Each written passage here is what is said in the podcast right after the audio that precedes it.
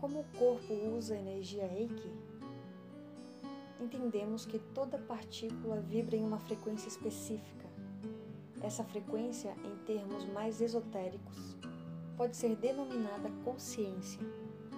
Essa consciência é o que ativa todas as partes do nosso corpo e sincroniza os eventos dentro do nosso corpo. Todos os dias, nosso organismo está trabalhando para manter o equilíbrio. Quando consideramos o exercício, nosso corpo começa seus preparativos bem antes de começarmos o nosso treino. Quando as células são separadas do corpo, até mesmo o pensamento de cortar-se inflama uma série de reações naquelas células extra-tratadas, porque é a mesma frequência que as anima e é o corpo. Nosso corpo tem uma frequência eletromagnética natural que prefere ressoar. Quando todos os níveis do corpo estão em harmonia com essa frequência, a comunicação é forte. O corpo perde sua eficácia para curar e manter a homeostase quando as linhas de comunicação dentro do corpo são interrompidas. Essas rupturas ocorrem quando armazenamos energia que é dissonante com a nossa ressonância natural nós tendemos a armazenar energia na forma de memórias e crenças, e à medida que se acumulam em torno do mesmo tema, a forte dissonância começa. Onde nosso corpo operou uma vez com uma sinfonia perfeitamente sincronizada, com energia conflitante armazenada, temos muitos instrumentos desafinados e sincronizados. Quando um corpo recebe energia Reiki, como ter uma luz para tornar o corpo consciente da energia que não está servindo. O praticante não decide o que precisa ser liberado ou quando. A sabedoria do corpo faz. O praticante detém o espaço para que o corpo-mente possa ver as possibilidades que ele pode escolher em relação à cura, para que o corpo não esteja mais preso a um modelo de ser disfuncional. Uma vez que o corpo tem escolhido que está pronto para resolver, ele pode sistematicamente liberar a energia armazenada em um nível celular conectado com o desequilíbrio. As células então começam a funcionar como planejado e a cura ocorre tanto física como emocional e mentalmente. O corpo não precisa estar consciente de quais crenças e memórias está trabalhando o que é uma razão pela qual o reiki pode ser tão eficaz. Muitas de nossas fortes crenças foram desenvolvidas na primeira infância ou até mesmo na vida fetal. O cliente precisa apenas garantir que, à medida que os releases ocorram, eles estejam cientes do processo e permitam que eles desapareçam. Com o corpo vibrando em um estado mais natural, a harmonia e a paz em todos os níveis podem ser restauradas. Os chakras. Chakra significa roda giratória de energia ou centro de energia em sânscrito. Cada um desses centros está associado a órgãos específicos, glândulas endócrinas, problemas, emoções, cores e elementos. Equilibrar esses centros pode ter um efeito físico emocional e espiritual em um indivíduo. Não é importante apenas que cada chakra individual seja equilibrado, mas que eles sejam também equilibrados em relação uns aos outros.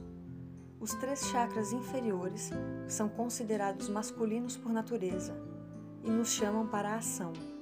Eles ajudam a nos aterrar e geralmente se preocupam com o mundo material.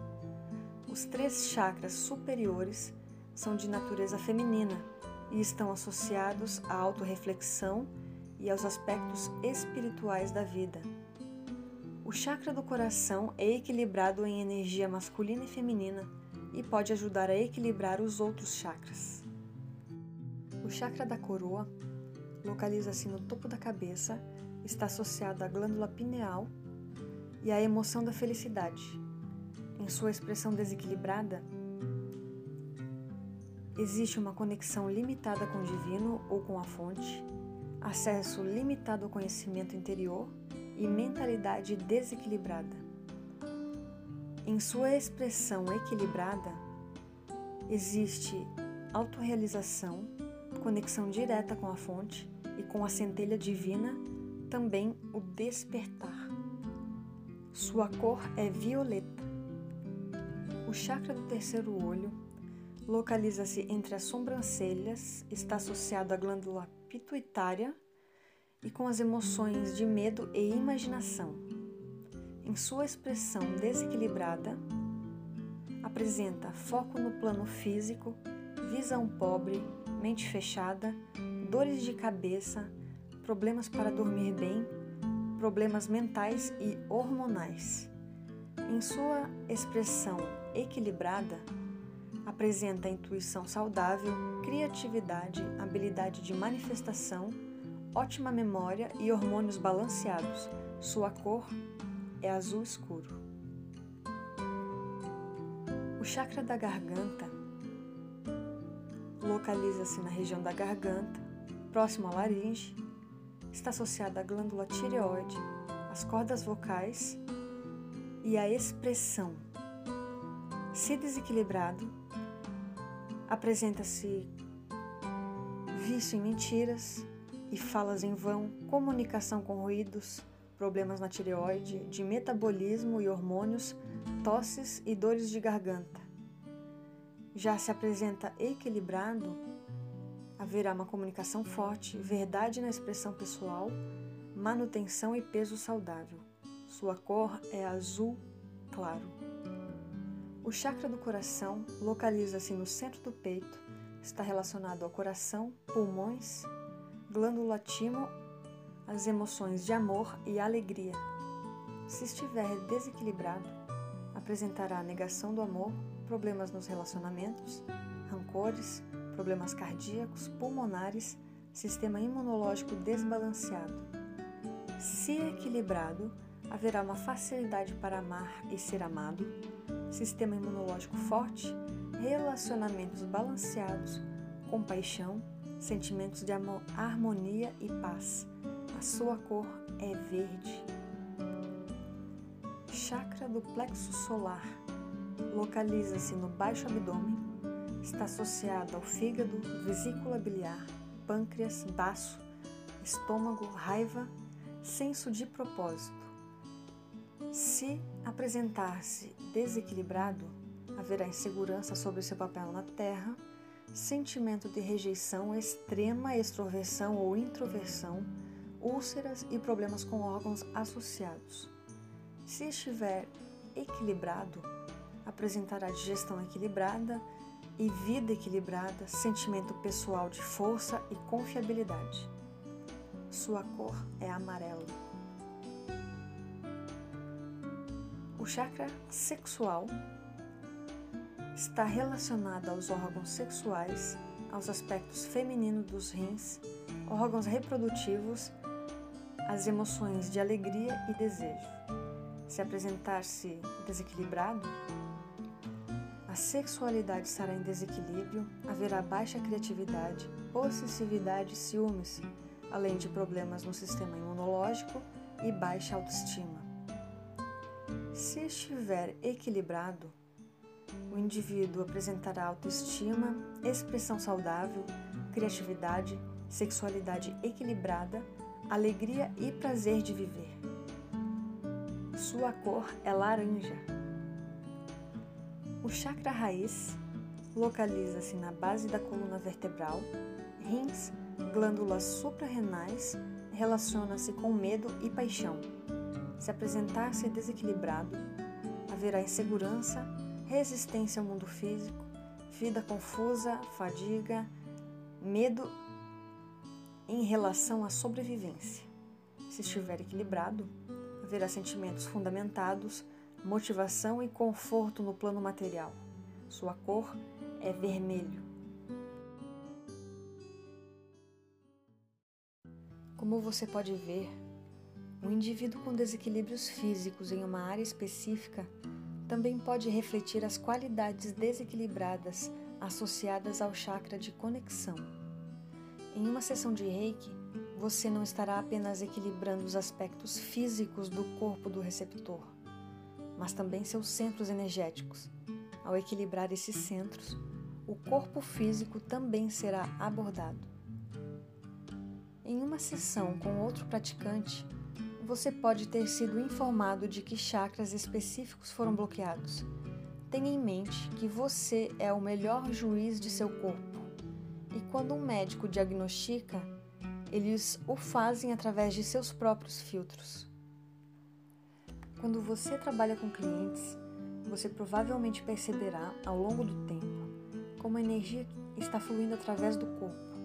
Lembre-se de que, em alguns casos, os chakras com atividade insuficiente ou com excesso de atividade podem estar fazendo seu trabalho para ajudar com um desequilíbrio em outra área.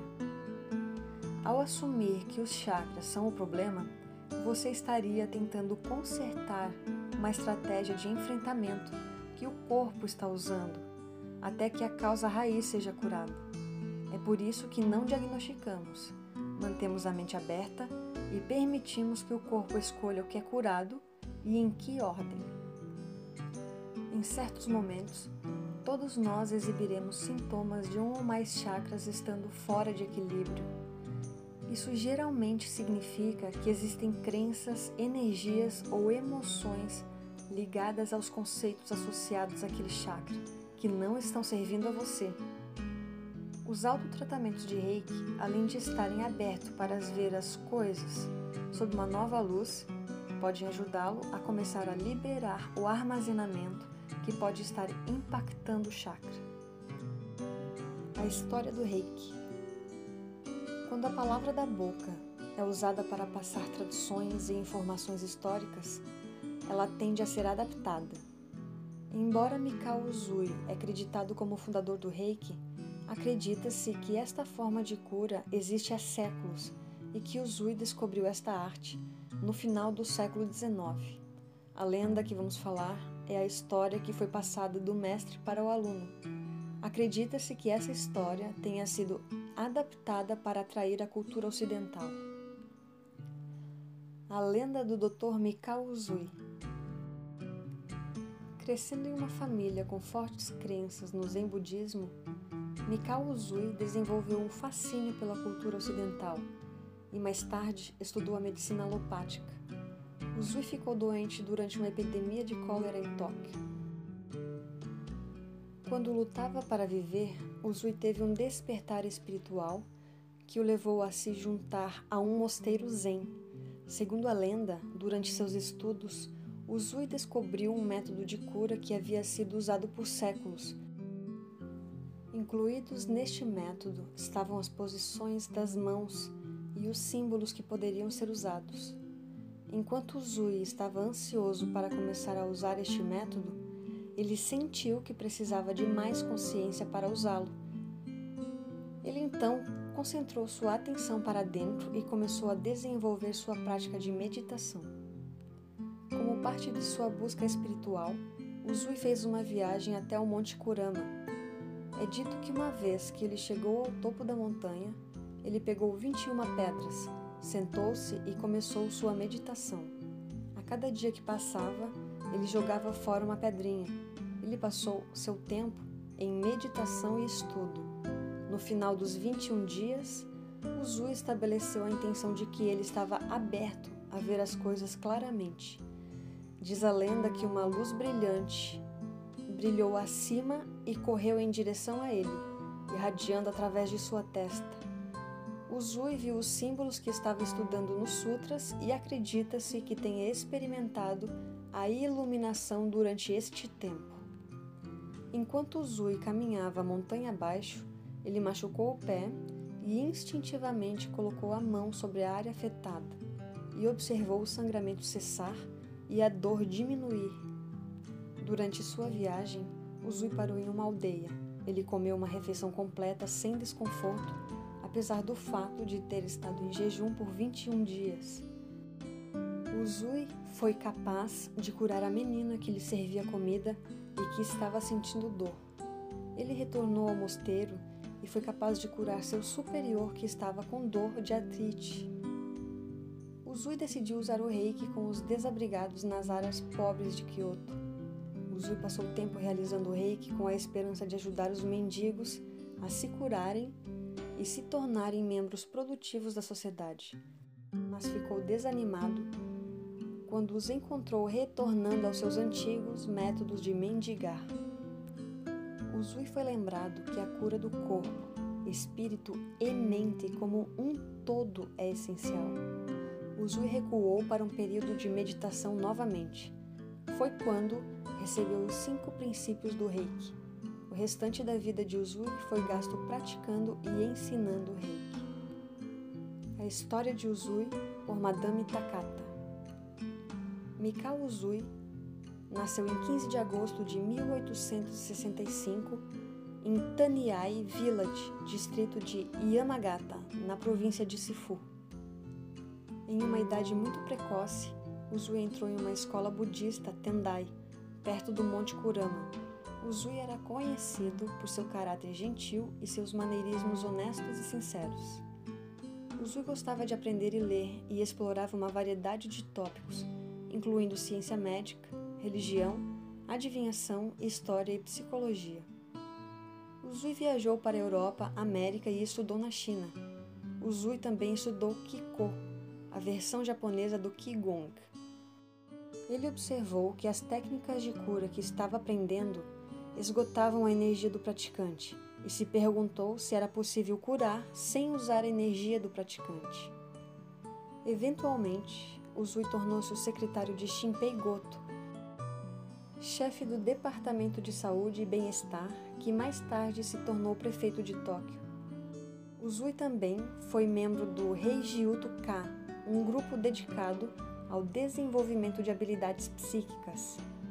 Em março de 1922, Uzui estava tendo dificuldades em seus negócios e vida pessoal e se matriculou em Iziuguo, um curso de treinamento de 21 dias patrocinado pelo templo budista Tendai, localizado perto do Monte Kurama. Jejum, meditação, cânticos e orações eram uma parte provável da prática. Há uma pequena cachoeira no Monte Kurama onde as pessoas ficam de pé para meditar. Acredita-se que essa prática ativa o chakra da coroa. Os mestres japoneses do Reiki acham que o Zui pode ter usado essa meditação como parte de sua técnica. Foi durante o treinamento de Izzy Guo que a energia Reiki entrou no chakra da coroa de Uzui. Ele tomou consciência de sua capacidade de usar essa força vital para curar a si mesmo e aos outros com resultados imediatos. Uzui queria compartilhar esse presente com outros e mudou-se para Aoyama, Harajuku, Tóquio, em abril de 1922 e estabeleceu um centro onde o reiki era ensinado e dado ao público. Uzui chamou seu sistema de cura Shinshin Kaizen Uzui Reiki Ryoho, ou seja, o método de Reiki Uzui para melhorar o corpo e a mente, ou, em sua forma simplificada, Uzui Reiki Ryoho, método de cura Uzui Reiki. Em 1923, o terremoto de Kangô atingiu Tóquio com cerca de 140 mil pessoas morrendo e a cidade em ruínas. Uzui realizou o reiki em quantas pessoas podia e começou a treinar outros Shihan, professores. Foi também nessa época que ele desenvolveu métodos, incluindo um processo mais formal de Reiju, sintonização.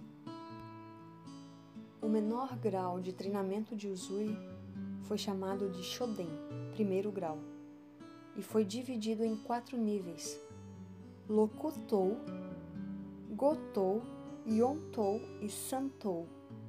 Observe que a senhora Takata ensinou esse nível combinando todos os quatro níveis em um.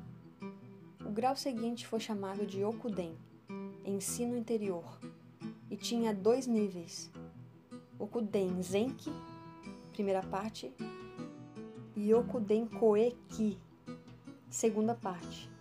O próximo grau foi chamado de Shimpiden, ensinamento misterioso, que é o que chamamos hoje de Master Level. Na época, Uzui usou três símbolos. Ele não usou nenhum símbolo mestre. As pessoas faziam fila para receber reiki e chegou a hora em que o centro não conseguia mais acomodar o grande número de pessoas. Uzui construiu um novo centro em Nakano, nos arredores da cidade, em 1925. Uzui viajou para compartilhar reiki em lugares como Kure, Hiroshima, Saga e Fukuyama. Em uma pousada onde Uzui ficou enquanto viajava, sofreu um derrame e faleceu em 9 de março de 1926. Acredita-se que seu túmulo está no templo de Shaiyoji, em Suginami, Tóquio. Embora alguns afirmem que suas cinzas estão localizadas em outro lugar. Os estudantes erigiram uma pedra memorial ao lado de sua lápide. Ao contrário de que foi dito, no Ocidente não há portador de linhagem ou grão-mestre da organização iniciada por Uzui. Estima-se que Uzui tenha ensinado mais de 2 mil estudantes e iniciado 20 professores, alguns dos quais continuaram a ensinar reiki após Uzui falecer. Os 20 professores iniciados por Uzui incluem Toshihiro Eguchi, Jusaburo Gida, Ketomi, Toyoshi Wanami, Yoshiharu Watanabe, Keizo Ogawa, Ushida e Shujiro Hayashi. O governo japonês emitiu Kansan para Uzui por seu honroso trabalho.